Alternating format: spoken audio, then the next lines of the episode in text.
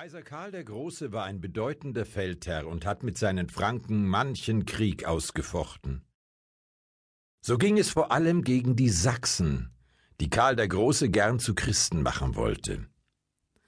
Letztlich sollte er siegreich bleiben, doch musste seine Streitmacht bis dahin auch einige Niederlagen hinnehmen. An einem Herbsttag hatten die Franken tapfer gekämpft, doch zahlreiche Verluste erlitten, die der Kaiser nicht unnötig mehren wollte. Er sprach Lieber sollen die Völker sagen, dieses Mal sei ich mit meinen Franken geflohen, als dass sie sagen, hier sei ich mit ihnen gefallen. Sein Rückzug! hörte man weit über die Ebene und seine Mannen verließen das Schlachtfeld und flüchteten vor den Sachsen. Diese trieben ihre Gegner weithin vor sich her, des Kaisers Streitmacht, schlug Haken wie ein Hase, wich hierhin und dorthin, verkroch sich und rannte, doch jedes Mal, wenn sie sich in Sicherheit wähnte, erschienen die Sachsen hinter einer Kuppe oder preschten aus einem Waldstück hervor. In dem dichten Nebel des Herbsttages wollten sie ihre Gegner nicht aus den Augen verlieren, und so gaben sie ihren Pferden die Sporen, dass den Tieren das Maul schäumte. Plötzlich stoppte die von Karl dem Großen geführte Armee. Es fehlte nicht viel und die hintersten Rösser hätten die vorderen überrannt. Was ist in euch gefahren? Reitet euch der Teufel? Verdammt, warum haltet ihr so unverhofft an? Ein Soldat verlor die Fassung und preschte ein Stück weiter durch die Menge, bevor er seinen Rappen schlitternd zum Stehen brachte. Halt an, du Narr, wenn dir dein Leben lieb ist, zischte ein Nebenstehender. Vor den Hufen seines Tieres schimmerten Wellen. Die Sachsen hatten die Franken bis an den Main gedrängt, nun versperrte der meterbreite Strom den Weg, keine Fluchtmöglichkeit blieb der Streitmacht. Gütiger Gott, hier also sollen wir zu Tode kommen. Der aufgebrachte Soldat wurde bleich, zitternd bekreuzigte er sich mit der rechten. Furcht auch in den Gesichtern der anderen Männer. Murmelnd wurden Gebete gesprochen. Viele klagten laut ihr Leid heraus, Wut und Angst prägten ihre Stimmen, alle Gesichter waren nach Osten gewandt in Erwartung der Sachsen, die von dort kommen mussten. Noch regte sich nichts am Horizont. Da lief ein Raunen durch die Menge. Der Kaiser war von seinem Ross gestiegen.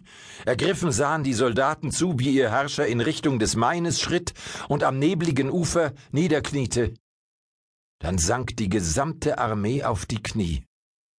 Während seine Männer schwiegen, die Augen geschlossen und die Köpfe gesenkt, betete Karl der Große inbrünstig. Lass uns einen Weg durch das Wasser finden, Herr im Himmel, rette das Volk, das dir ergeben ist. Gott sei bei uns, sonst sind wir verloren. Der Kaiser schloss mit dem Vater unser und seine Streitmacht fiel ein auf die Kraft dieser Worte vertrauend. Dann erklommen die Soldaten erneut ihre Pferde. Mit gefalteten Händen warteten sie ab. Mehr war nicht zu tun. Der Himmel brach auf. Mit gewaltiger Kraft drängte die Sonne durch die Wolken. Ihre Strahlen leuchteten durch den Dunst. Die Nebelschwaden verflüchtigten sich. Nun sah man den Fluss in der gesamten Breite. Eine reißende Tiefe, zu Pferd nicht zu durchschwimmen, die missliche Lage der Armee offenbar.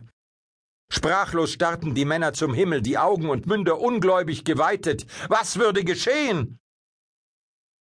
Die ersten, die die Hirschkuh entdeckten, die am Rande des Waldes erschien, schnappten ungläubig nach Luft, als habe es die Streitmacht nicht bemerkt, die zwischen ihm und dem Fluss regungslos stand, schritt das Tier über die Wiese. Schließlich gelangte es an den Main, und zur Verblüffung all der Männer, die sie mit ihren Blicken verfolgten, setzte die Hirschkuh ihren Huf furchtlos in die Strömung. Kaum eine Elle weit versank ihr Vorderbein, mühelos durchwanderte sie den Fluss, stumm verfolgte die Armee dieses Schauspiel. Erst als das Tier das entgegengesetzte Ufer erreicht hatte, erst als es den Blicken der Männer entschwunden war, erst als der Strom dalag, als sei nichts geschehen, machten die Soldaten ihrer Erleichterung Luft. Obwohl durch die Nähe der verfolgenden Feinde eigentlich Ruhe geboten war, schallte unbändiger Jubel über die Ebene. Und es bedurfte keiner Weisung ihres Kaisers, da setzten die Soldaten schon über den Fluss, mit Hilfe der Furt, die die Hirschkuh gewiesen hatte. Dann wurden die Pferde noch einmal angetrieben, im Galopp, setzten sie über einen kleinen Hügel und waren verschwunden. Hinter den letzten Reitern aber, die unter Befehl Karls des Großen den Main überquerten, senkte sich erneut der Nebel. Die Sonne verbarg sich hinter einer Wolke und durch den Dunst waren nur noch gedämpft die Schreie der enttäuschten Sachsen zu hören. Soeben bremsten sie am Ufer ihre Rösser. An dem breiten Strom, so hatten sie sich ausgerechnet, würden sie ihre Feinde stellen können. Nun aber von den Verfolgten keine Spur, wie vom Erdboden schienen die Franken verschluckt. Die Flüche der Sachsen, die nun weit über den Main und das Umland schalten, waren derart unflätig, dass ich sie den Ohren meiner geneigten Hörer hier nicht zumuten will.